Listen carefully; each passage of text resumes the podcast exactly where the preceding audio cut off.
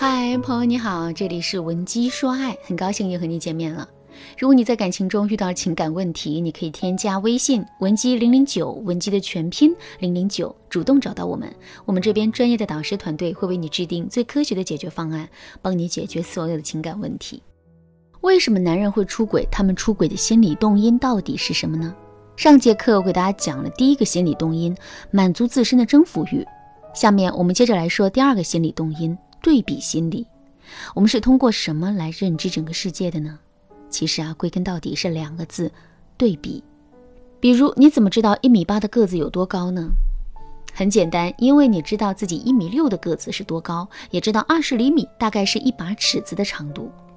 经过一番对比之后，你对一米八的个子也有了一定的概念。对比不仅可以让我们对未知的事物有一个大致了解，还可以坚定我们做出选择的决心。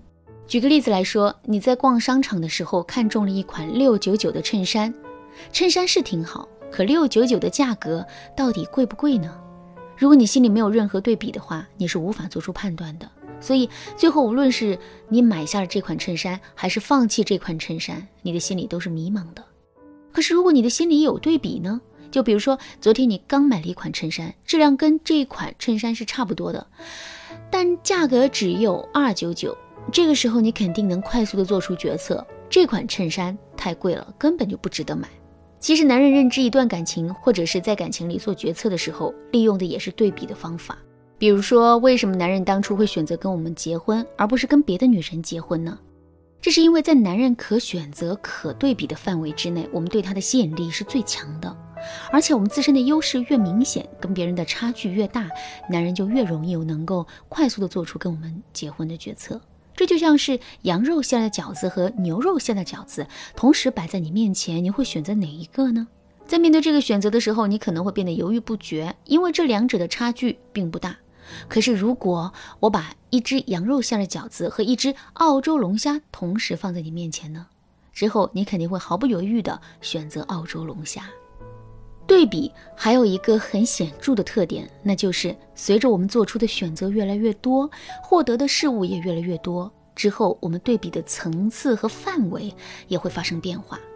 还是拿上面举的例子来说啊，一只牛肉馅的饺子和一只羊肉馅的饺子，无论你选择哪一只，你的对比范围只可能是不同馅的饺子。可是如果你的可选择范围里多了一只澳洲龙虾，并且你最终也选择了这只澳洲龙虾呢？之后你的对比范围就会变成澳洲龙虾以及跟龙虾的档次相当，或者是比龙虾更贵的食物。好啦，那听到这儿，大家肯定已经对“对比”这个词啊有了一个很深刻的理解了。同时呢，大家的心里也肯定会有一个疑问，那就是为什么我要花这么长的时间来跟大家讲对比？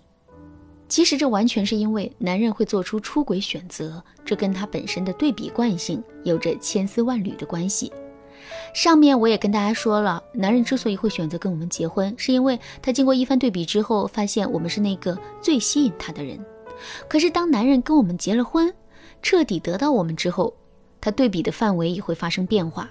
说的再具体一点，就是男人的着眼点。会更多的放在跟我们优势相当，或者是比我们更具优势的女人身上。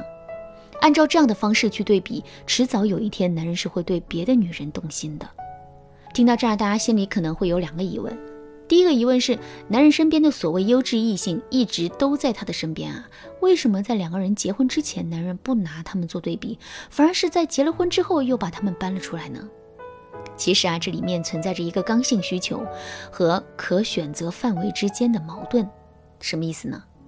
举个例子来说，你现在已经饿了三天三夜了，一口吃的都没有，这个时候你会奢求自己可以吃到一桌鱼翅燕窝席吗？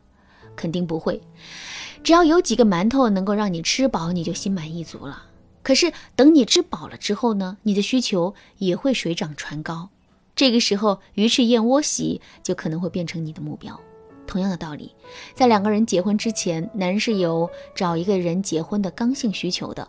可是，在能够保证结婚的前提下，他的可选择范围又是有限的，所以他势必不会把心思放在那些具有高难度的异性身上。第二个疑问是：这世上肯定会有很多比我们更优秀的女人呐，如果男人一直这么去对比的话，那他不就是百分之百会出轨吗？如果真是这样的话，我到底该怎么办呢？从理论上来说，这个结论确实是对的。可是这世上有没有一生都没有出轨的男人呢？肯定是有的，而且这样的男人有很多。为什么会这样呢？具体的原因有很多，最主要的是三个。第一个原因是他们没有条件出轨。比如很多男人的收入不高，样貌一般，软实力也不行，他们吸引不到更多优质的女人，所以他们也注定不会出轨。第二个原因是这些男人很重感情，所谓的重感情就是他们会更加看重两个人在一起时的经历和记忆，更看重两个人对彼此的真心，更看重当初的承诺，所以即使有一个更优质的女人出现在他面前，他们也不会动心，更不会出轨。第三个原因是，这些男人虽然有很多的选择，但是呢，他们不能接受出轨的代价，不敢出轨，所以在面对每一次诱惑的时候，他们都最终选择了理智。我们要知道的是，宁可绝景，永远比不上未雨绸缪。如果一个男人天生就很花心，很喜欢对比的话，即使我们用了再高明的方法，他也总有一天是会出轨的。再退一步来说，即使男人始终都没有出轨，我们婚后的生活也势必会是每天提心吊胆的。所以，为了保证自己能够获得幸福，我们在答应跟男人结婚之前，就应该按照上面的三个标准对男人进行一次筛选。只有当我们能够确定男人完全具备不出轨男人的特质的时候，我们才可以答应跟他结婚。如果你不会判断，那也没有关系，你可以添加微信文姬零零九，文姬的全拼零零九来预约一次免费的咨询名额。